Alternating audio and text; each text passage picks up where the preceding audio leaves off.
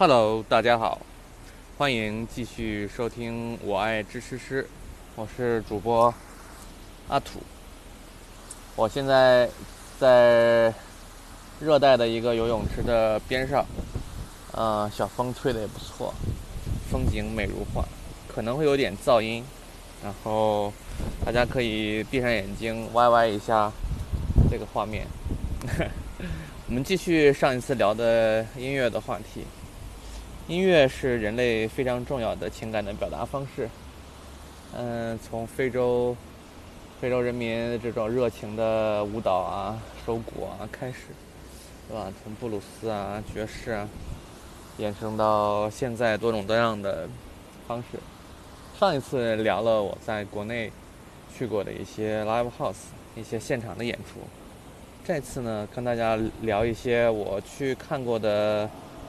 嗯，什么呢？那个演唱会啊，演唱会或者音乐节。呃，国内我最早去过的一个音乐节呢是二零零九年吧，二零零九年在北京的海淀公园那个时候的，就是草莓音乐节的前身，那个时候叫海淀音乐节，嗯，海淀音乐节。当时，嗯，我跟 Terry，啊，汤永刚一起，呃，被这个李洪杰领进去的。当时在那儿看的谁呀？呃，那个、那个、那个、那个周云鹏啊，周云鹏在一个小场地上。然后就是超级市场，超级市场在，呃，但是我我感觉超级市场在这种户外的空间，当时那一次感觉效果不是特别好。但是后来田老师有几次室内的这种，呃，演出，感觉就特别棒。然后那是看了海淀的音乐节，后来到二零一二年吧，有一次在通州，呃，草莓音乐节，草莓音乐节还可以在北京室内办的时候，有一年去通州看了一次，那次确实想不太清楚有谁了，乱糟糟，好像是有张楚。还有，呃，想不太清了。那次的最印象最深的就是特别特别的堵车，就感觉这个组织一场音乐节真是特别的不容易，让人家赚点钱赚点钱吧。呃，摩登天空真的是挺操心的这事儿。呃，我印象最深刻的一次草莓音乐节是二零一六年，那个时候已经不让在北京市内做。呃，音乐节了，包括那个电子的那个音乐节，也原来是在首钢做，呃，也都去了香河呀哪儿的啊。我们那次草莓就是去的呃中信的第一城，第一城就在河北了，一直开过去，住宿啊、吃饭啊条件都特别差。但是说实话，真正喜欢音乐的人也并不在乎这个。因为后面呢讲讲到的几个音乐节，呃，这些条件也都不是很好。嗯，这次的音乐节草莓有两个特别亮的亮点，确实，因为在那个在那个场地的演出呢，效果不是很好，因为有两个舞台是挨着的，一个是主舞台，主舞台这边是一些比较大牌的，像什么二手玫瑰啊，呃，呃，那个左小啊。还有呃神童 Prodigy 啊，都是在这儿演。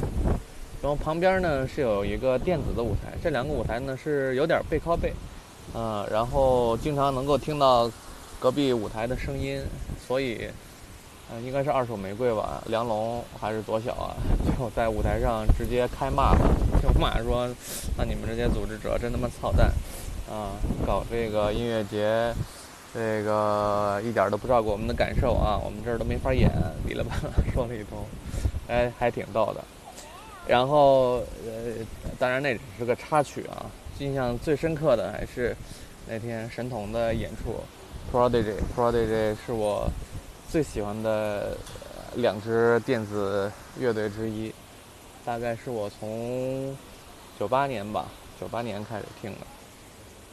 它是其中夹杂了大量的说唱，然后它的整个的旋律感不强，但是，呃，整个的律动，呃，特别的有冲击力，嗯，然后他那个说唱歌手的也非常的带感，他还出过几张 remix 的专辑，嗯，都非常非常的好听。却，但是他的现场的效果应该是听录音室专辑的十倍以上。哇塞！当时我是拼了命的往前挤，挤到了大概第三四排的样子。后来实在是受不了了，那个音浪真是太强，不晃会被撞地上。然后后来就撤出来，跑到外围啊，真的做了一回外围，但是感觉还是很棒。Prodigy，Prodigy 那个是应该是他们最后一次在中国演出，因为第二天他们本来是要坐飞机。去上海，上海草莓在第二天在上海还有一场，结果那天下大雨，他们的飞机没法飞，嗯，他们又没买那个高铁票，所以说第二天在上海的演出就取消了，哎呀，特别特别的遗憾，呃，就替上海的很多的朋友遗憾。后来在去年，Prodigy 的有一个主创人员就去世了。所以就是，可能再也没有机会听到那个 original 的 Prodigy 了，非常遗憾。但是，呃，很有幸的是，我在二零一六年的草莓音乐节，还是听了看了他们的现场啊。然后后面一次呢，就是在香港，嗯，香港和日本呢是特别好的亚洲特别呃多演出的一个地方。所以在过去的几年里面，我去香港和日本还是比较多的。像2017年是在香港的击飞音乐节，呃，击飞音乐节是看的化学兄弟。当然，他那个音乐节总共是有三天，但是就是对于我来说，意义最大的还是看化学兄弟。香港那次的音乐节，他已经做了大概十几届了吧。每一次的话，都会请一个世界上最著名的呃乐队，比如说 New Order，比如说 Massive Attack，比如说呃，对，就是 Chemical Brother 这种级别的人来压轴，哇，就就是就是简直呃太疯狂了！他那个直接就是在中环的那个海边海边的广场，嗯，大概。我粗略估计了一下，最后那一天到场的人数大概能有十万人吧。呃，每个人的票，嗯，算三三百，三百块钱的话，那一天就是能赚三千万，还不算酒水啊，不啦不啦这些。呃，至于加上住宿和餐饮的话，给这个城市带来的收入还是很多的。呃。而且我我对香港的印象是，当时的印象就是这个城这个城市的，呃年轻人的面貌还是非常的积极的向上，就是面到见到他人的时候都会比较友善，脸上都是带着微笑的。我觉得这个还还是不太容易的。然后那一天就是最后压轴的是化学兄弟，他们大概是八点开演吧，我差不多五点就已经站在主舞台的第一排。前面都还是其他乐队在，嗯，前面那个乐队是一个摇滚乐队，也也挺牛逼的，呃，然后就从那个时候就在就在第一排，因为我之前还是相对比较含蓄的，不是特别的喜欢，呃，跳的特别疯的那种，但是很意外，那天看 Chemical Brothers，呃，我简直就是跳疯了，一身衣服。就全都湿透了，全是汗水。哇，那天的整个的舞台氛围还是还是非常非常的夸张的。当然，去年一九年在呃日本，在 Fuji Rock 又看了一次 Chemical Brothers 演出，呃，但是这次我就隔得很远，我是在非常后排的山顶上看的，呃。就都想体验一下，也想体验一下第一排的效果，也想体验一下最后一排的效果。好，一八年我好像嗯没看什么什么音乐节，然后一九年就比较密集了。一九年先开始就是去到了，又是在香港，香港呃有几场吧，有一场是 Pet Shop Boys 啊，宠物店男孩，这是两个六七十岁的老头儿，他们从上个世纪八十年代开始做类似这种 disco 舞曲，呃，旋律非常的好听啊，推荐大家听 Pet Shop Boys。嗯，这是一场，然后另外一场特别喜欢的是德国的老牌电子乐队发电站。发电站，发电站，我我印象特别深的是，我好像是二零一六年还是一七年，有一次我呃，就是我听他们是比较晚，有个朋友给我介绍了他们的。呃，作品，然后我就开始听，哇，一晚上我就在循环播放那个环法自行车赛的那张专辑，我就觉得哇，太好听了，太好听了。到了二零一九年，有朋友告诉我在发电站会在香港演出的时候，我一点都没有犹豫，第一时间就跟他们一起买了票。发电站的这四个人。因为当当当天在舞台上的四个人加起来应该是超过大概三百三百岁，但是超过三百岁，呃，四个老头儿，然后演的特别的兢兢业业，还特别的幽默。因为其中在演出的过程中，有一个人的这个设备出了点问题，然后大家整个的演出停下来了，但是几个人也特别的也特别的放松。然后，呃，就这个这个主唱还开玩笑说啊，这个设备不是我们的啊，这个设备是主办方给我们租的。然后下面的，呃，听众都哄堂大笑。呃，这是我最后一次去，呃，香港。嗯，本来在，呃，一一九年一九年的六月十号，陈升在香港有一次演出，呃，结果阴差阳错我没有去。呃，还是稍微有点后悔，呃，因为下一次能够看陈升的演出，都不知道是什么时候了。呃，好在我几年前曾经在一次产品发布会上见过陈升，然后跟他有幸聊了一会儿，还蛮开心的。陈升，陈升，包括左小啊，包括李志啊，这这就这些人都还是蛮有蛮有意思的吧。对，然后在一九年的夏天，就七月份吧，去到日本的新泻，呃，去看一年一度的 Fuji Rock。这 Fuji Rock 是设计的特别的有趣，因为在日本每年会有两个非常有趣的音乐节，一个叫 Summer Sonic，在东京演出，嗯，也是有很多的大牌的乐队和歌手。它那个 Summer Sonic 呢就比较舒服啊，在大城市非常好的演出空间。然后日本人都是非常极端，要么让你非常舒服，要么就是让你非常的不舒服。OK，然后这个 Fuji Rock 呢就设计的特别的不舒服。怎么说呢？不舒服呢？就是像新泻这个地方，在冬天的时候就是一个超级的滑雪场。嗯，在若干年前，呃。在日本曾经举办过一次长呃冬奥会长野冬奥会吧，然后很重要的一些比赛就是在新泻这个地方。为什么这个地方可以成为滑雪场呢？是因为它呃海拔海拔是陡然呃升高，所以说那个地方很容易形成积雪。冬天很容易形成积雪，在夏天呢就很容易下暴雨，因为日本的水量还是挺足的。那个地方海拔一高呢，就容易把水蒸气凝结成水。然后下雨，因为我而而且我们这一次在第二天，呃，还很有幸遇上了一个台风的小尾巴，所以说任何人买的任何的雨具全都白搭，全都被淋透了，就是这种。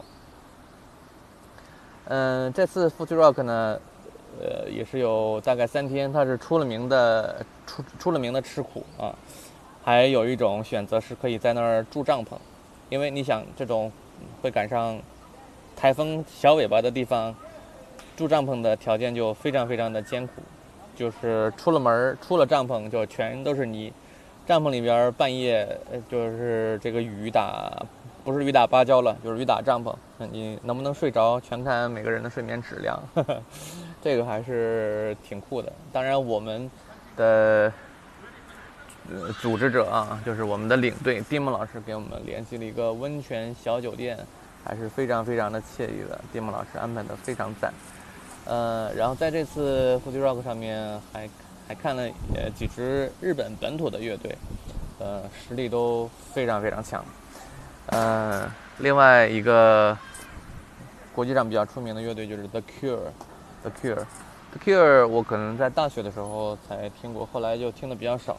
然后这次有几个朋友是 The Cure 的这个铁粉，不能说铁粉了，就是粉到比铁粉还要还要铁，因为他的微信的头像就基本上全是 The Cure 的主唱，啊，应该是奉他为呃，就是头号偶像这种吧，就有点类似于 Jim Morrison 之于我 这种感觉，对。然后亚洲比较有意思的，就再就是 Summer Sonic，不过我现在还没有机会去，可能在今年或者明年会看一下吧，看看今年这个疫情怎么样。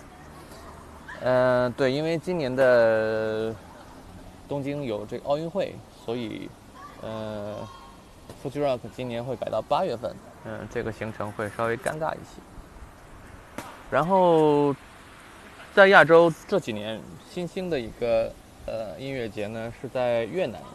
越南很有趣吧？在越南的富国岛，富国岛也是一个很好玩的旅游胜地。呃，在那里呢，在元旦期间、圣诞和元旦期间、新年期间，在富国岛有一个为期十天的 OK，你没有听错，十天的电子音乐狂欢，有点像呃。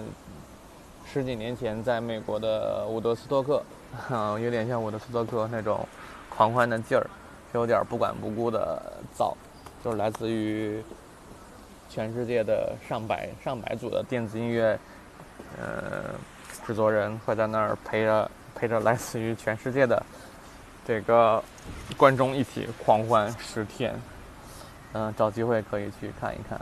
像我我的朋友 Another One 伊万他已经去了两年了，啊，觉得就是特别棒。好，这是我看的这种相对来说比较独立的音乐，嗯，然后再聊两个，呃，这种演唱会吧。嗯，演唱会确实我好像看的还是还是比较少，因为我确实喜欢的歌手。呃，还是比较比较另类吧。你比如说，我去看过陈奕迅，陈奕迅我看过两次。我我觉得我对陈奕迅的唱功和舞台的表现力都非常的喜欢，包括他的很多，嗯，之前在全球的几个呃演唱会现场的视频，我都会反复的来看，嗯，也都非常喜欢。嗯，其次我一个我我。至今念念不忘的是，二零一一几年啊，一四年还是啊一五年吧？二零一五年李志在工体的演出。嗯，李志呢，我我我还是蛮想提一下这个人的，就是逼哥是在过去，我会认为他是华语歌坛里面最像 Bob Dylan 的，就是最像最有诗人气质的一个一个歌手。嗯，他的。声音是非常的到位，很那种烟熏嗓子那种感觉，一张嘴就是那种劲儿。他的情怀，呃，我觉得他既有细腻，然后又蛮有一些高度的。他和就是比如说像赵雷啊那些还不一样，那些就纯粹是纯粹是民谣。然后也不像那些像苏阳啊、五条人啊那些比较地方特色的，包括郭伟呃郭伟、张龙龙那种呃白烟饭店那种感觉啊，也也不太一样。我觉得李志还是无法被忘记的一个歌手吧，而且他那次的演出，我觉得特别特别的成功。呃，他的舞台的设计，我至今还是还是历历在目。他整个的演唱会大概分了四节，分了四节，然后每一节在背景的那个投屏上都有不同风格的视觉作品呈现，那一个的视觉交付团队，我我是特别的喜欢。嗯，其次，我觉得国内看过的演唱会印象比较深的就是朴树。啊，朴树，朴树这个人呢，就是属于那种你觉得他不太用劲儿，但是呢，也是怎么也绕不过去的一个人。就他的作品，总有一种，呃，你表你就我们表达不出来的情感，但是他就可以去把它表达出来，就整个人活的也很也很禅意。嗯，就包括在去年，呃，乐队的夏天，就是半路说我要年纪大了回去睡觉那段儿，嗯，也是挺差的。嗯，好，在这个疫情期间，大家没有办法去现场看演出，非常的遗憾。我呃，好在有很多的演出，包括摩登天空的，包括一些。呃，草台回声的都可以在线上看到一些直播，包括 B 站啊，包括一些其他的快手之类的，也都可以看一些。像在这个阶段，如果没有现场看，就先看一下这些，来聊以慰藉吧。等疫情过了，大家尽情的去现场撒花儿。OK，这一期的节目先到这里，谢谢您的收听，拜拜。